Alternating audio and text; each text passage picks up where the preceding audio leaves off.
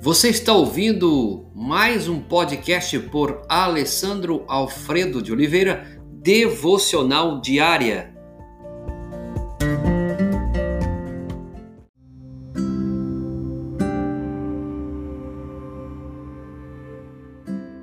Tema de hoje: causas da ruptura de relacionamentos, parte 2, esgotamento e fadiga. Nós vamos usar aqui o exemplo de Elias, o profeta Elias.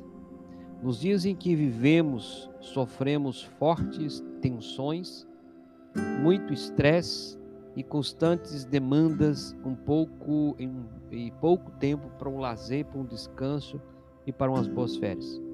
Um número cada vez maior do povo de Deus está se desintegrando emocionalmente vítimas do esgotamento e da fadiga. Olha, veja, não é muito incomum encontrarmos pessoas que trabalham na obra de Deus num ritmo excessivo e que se desgastam a tal ponto que num dia sofrem um abalo. Acham-se então cansadas, esgotadas, necessitadas de um bom descanso, de um bom tempo para se recuperarem e restabelecerem daquele momento, não demonstrando o menor interesse por programas e projetos que exijam delas maior dispêndio de energia e tempo. Olha o ponto que chegamos. Essas pessoas que se encaixam precisam ser respeitadas e não atormentadas. Precisam de tempo para se restaurarem e restaurar as forças e domarem a tirania da pressa. Hoje, infelizmente, vivemos a tirania da pressa e a tirania do urgente. Acredito que o velho profeta Elias diria algo, um bom sonoro amém a essas palavras. Depois de um intenso envolvimento com, um profeta de Deus, em que se, pro, se proporcionou se posicionou sozinho contra o rei Acabe e a sua mulher Jezabel. Ele enfrenta os profetas de Baal no Monte Carmelo, lutas que demoravam vários anos.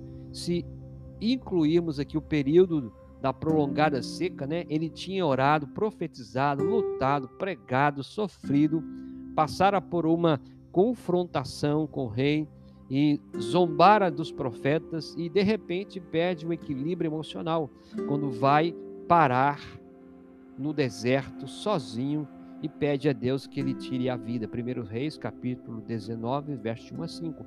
Ele está esgotado, cansado, o profeta estava faminto e liquidado.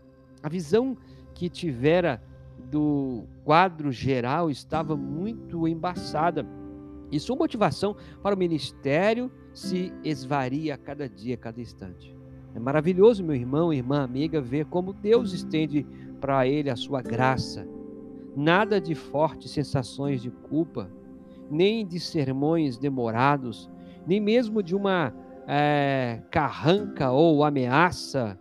Com a sua divina compaixão, deu ao profeta tempo para se recuperar deu-lhe espaço para se refazer. É o que precisamos esses dias: tempo para se recuperar e um espaço para se refazer. Até preparou uma refeição para o profeta, exausto, cansado, deprimido. Todos nós poderíamos aprender muitas coisas se analisássemos atentamente os métodos que Deus empregou ou emprega conosco. Vez por outra, aparecem no nosso meio, no meio da igreja, pessoas que precisam de cura interior. Acham-se esgotadas, cansadas, deprimidas, estão sequiosas por um lugar onde possam refazer-se. Precisam de liberdade para ficar tranquilas e recuperar recuperar a perspectiva das coisas e da vida. Temos que respeitar essas pessoas e dar-lhes condições para se refazer. O que precisam não é de pessoas que a encurralem num canto e as coloquem nos eixos. Nesses casos, os processos de integração e envolvimento também terão que esperar um pouco. E diante dessa circunstância, o que adianta tanto a tirania da pressa e a tirania do urgente? O de que elas precisam, como foi no caso de Elias, é ter liberdade para se relaxarem. Uma das coisas que nos falta nesses dias. Liberdade para relaxar. No tempo certo a recuperação, as energias, a perspectiva da vida, dos fatos vão se ajustar. Na maioria dos casos, o esgotamento não é uma doença incurável.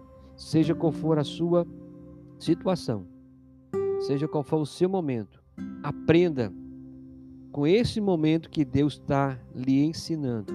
É tempo para se relaxar, um tempo de recuperação, de energia, de perspectiva, ainda que você esteja esgotado, perdeu o equilíbrio emocional, ainda assim, esse esgotamento não é uma doença incurável. A cura para você. Senhor Deus amado, assim como o Senhor cuidou de Elias, assim como o Senhor cuidou da pessoa dele, que o Senhor possa cuidar também de cada um de nós, como homens, como mulheres e como família. É o que pedimos agradecidos em nome de Jesus. Amém.